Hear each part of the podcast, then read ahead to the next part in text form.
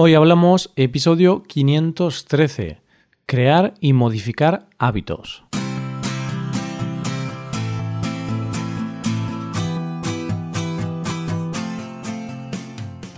Bienvenido a Hoy Hablamos, el podcast para aprender español cada día. Ya lo sabes, publicamos nuestro podcast de lunes a viernes. Puedes escucharlo en iTunes, en Android o en nuestra página web. Recuerda que los suscriptores premium pueden acceder a la transcripción completa del audio y a una hoja con ejercicios para practicar vocabulario y expresiones. Hazte suscriptor premium en hoyhablamos.com. Buenos días, ¿qué tal? ¿Cómo estás, querido oyente? El mes de enero sigue adelante y nosotros seguimos con el tema del mes, los hábitos. Por ahora ya sabemos qué son los hábitos, cómo identificarlos y lo importantes que son para conseguir nuestros objetivos. Hoy vamos a ponernos con la práctica y vamos a ver cómo crear y modificar hábitos. Te daré algunos consejos para poder crear rutinas que te permitan cumplir tus objetivos. Hoy hablamos de crear y modificar hábitos.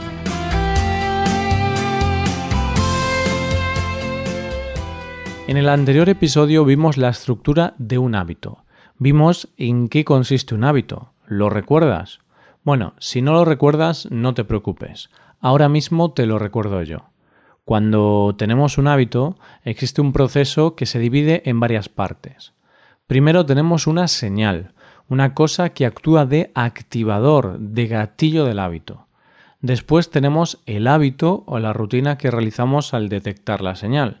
Y por último, tenemos la recompensa que recibimos después de realizar esa rutina, ese hábito. Bien, pues cogiendo como base esta estructura, vamos a ver cómo crear hábitos nuevos o modificar hábitos antiguos. Primero vamos con la creación de nuevos hábitos.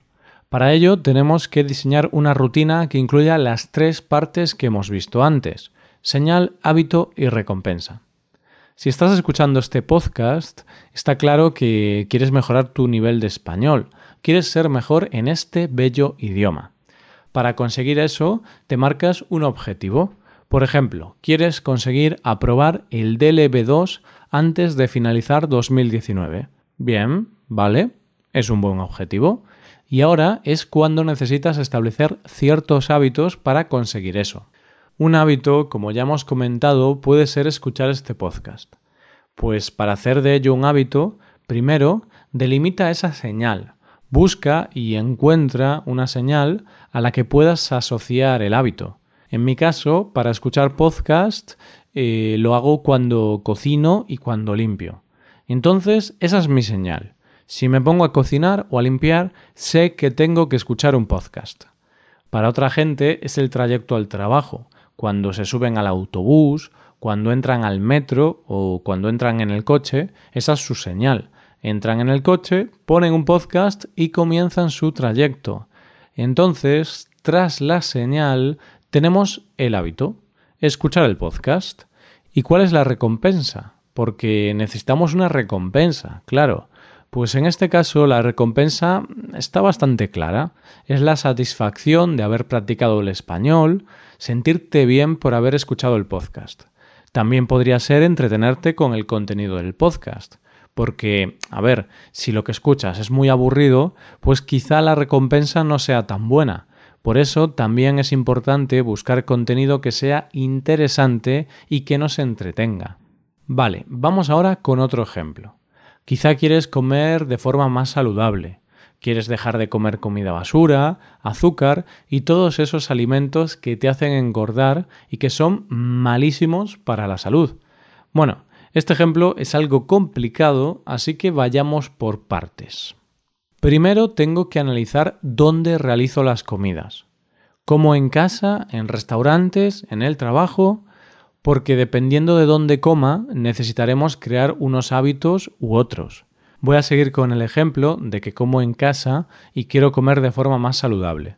En este caso, si como malos alimentos es, en primer lugar, porque los tengo en mi nevera.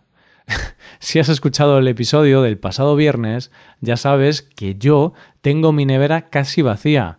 ¿Por qué tengo la nevera casi vacía? Pues porque si no tengo malos alimentos en la nevera, es imposible que me alimente mal. Evidentemente, necesitamos tener alimentos, porque no hay que comer cosas malas, pero hay que comer, claro. Vale, pues dicho esto, donde tenemos que centrarnos es en la compra. Ahí es donde tenemos que crear hábitos. Si tenemos el hábito de preparar una lista de la compra con alimentos saludables y comprar solamente esos alimentos, a la hora de cocinar solamente tendremos la opción de cocinar platos saludables, porque es lo que tendremos en casa. Y aquí es donde entra otra de las cosas de las que tenemos que hablar. Esa es la fuerza de voluntad. La estructura de señal, hábito y recompensa no funciona en todos los casos. En muchos casos, para hacer ese hábito, también necesitamos fuerza de voluntad. ¿Qué es la fuerza de voluntad? Pues es cuando tienes hambre, abres la nevera y tienes dos opciones, un yogur natural desnatado o una tarta de chocolate y ante esa decisión escoges la opción saludable, escoges el yogur natural. La fuerza de voluntad es la capacidad de evitar el placer y la recompensa inmediata, eligiendo una opción que al principio es más dura y costosa, pero que a largo plazo será mejor para nosotros. Tomar esa tarta de chocolate nos dará mucho placer, porque el chocolate está buenísimo, al menos en mi caso, claro. Si no te gusta el chocolate, pues sustituye eso con otra cosa que te guste muchísimo y no sea sana. Pues eso, si tomo esa tarta tendré un momento muy placentero, pero va a ser malo para cumplir mi objetivo de comer de forma más saludable. Por eso, la fuerza de voluntad hará que escoja la opción sana y evite la tarta de chocolate. Pero, queridos amigos, la fuerza de voluntad no es la varita mágica de Harry Potter. no la puedes usar siempre y no entrará en acción cuando tú quieras. Podemos decir que es como un músculo. Si la usas mucho se cansa, pero tienes que entrenarla para tenerla en forma. O sea, piensa en esas personas que nunca consiguen nada. No hacen deporte, no estudian, no trabajan o trabajan sin ganas, comen comida basura todo el día, bueno, oyente, si tú eres una de estas personas, no te enfades conmigo, ¿vale? Porque voy a ser un poco crítico, pero no creo que lo seas. Bien, pues este tipo de personas no tienen fuerza de voluntad. Comienzan una dieta un día y al día siguiente ya se han zampado una tableta de chocolate. ¿Qué les pasa? Que nunca se han privado de nada. Nunca han dicho, no, no voy a hacer esto porque me va a perjudicar a largo plazo. Por eso, queridos oyentes, tenemos que entrenar esta capacidad, tenemos que entrenar nuestra fuerza de voluntad. ¿Cómo? Pues privándonos de cosas. Tienes que privarte de alguna cosa que te produce placer, gratificación instantánea, pero no bienestar a largo plazo. Hablando de forma clara, tienes que echarle un par. Una expresión vulgar, pero adecuada para explicar esto. Tienes que sufrir un poquito, tienes que tomar microdecisiones que te joden un poco. Así de claro te lo digo. Por ejemplo, si te pones morado cada día comiendo chocolate, tienes que decir, no, no voy a comer chocolate durante una semana. O solo voy a comer chocolate una vez a la semana. Pero dices eso y después de dos días ves el armario lleno de chocolate y acabas comiendo. ¿Por qué pasa eso?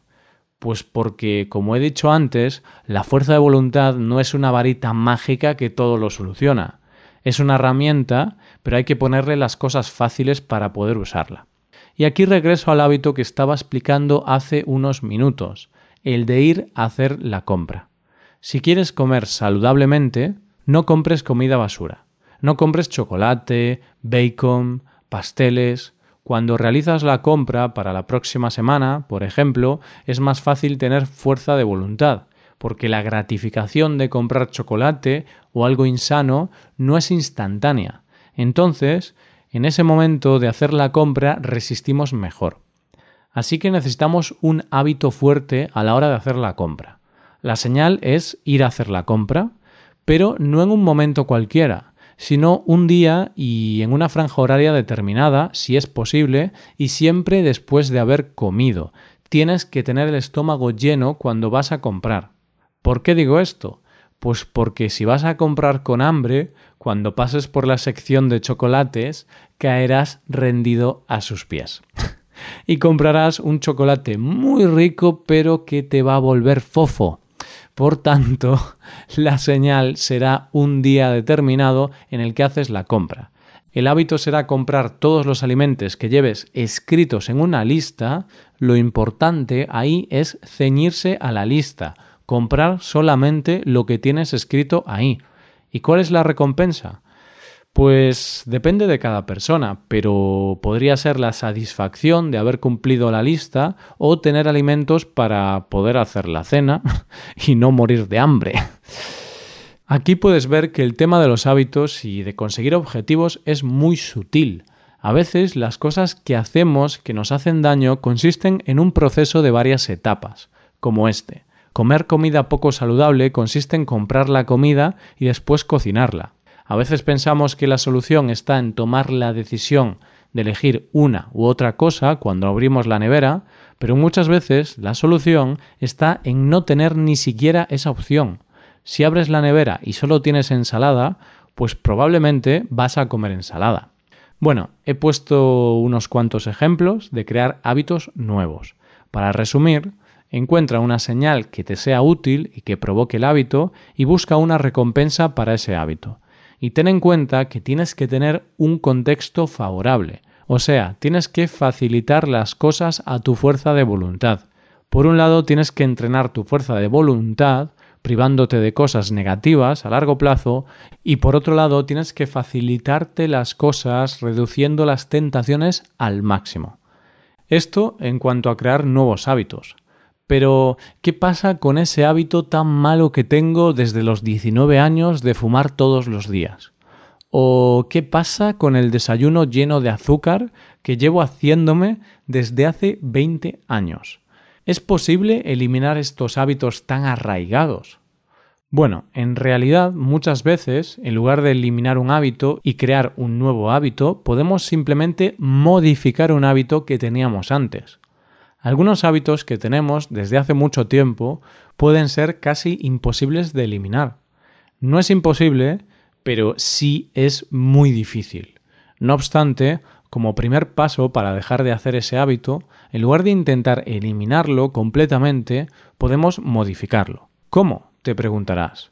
Roy, ¿cómo voy a poder dejar de fumar si llevo toda mi vida haciéndolo y si estoy dos horas sin fumar siento que me muero? Esta es la pregunta que seguramente se han hecho muchos fumadores a lo largo de su vida. Bueno, se han hecho esta pregunta sin dirigirla a mí, claro, porque antes de este podcast poca gente me conocía. Pero ahora, a lo mejor, hay algún fumador en la audiencia de este podcast. Y tú, querido oyente fumador, puedes dejar de fumar, como muchos otros fumadores lo han hecho ya. No eres peor ni mejor que los demás. Te ocurre lo mismo, tienes un mal hábito y tienes que modificarlo. ¿Y qué debemos hacer para modificar un mal hábito? Pues tenemos que mantener la misma señal, la misma recompensa, pero tenemos que cambiar la rutina, tenemos que cambiar el hábito.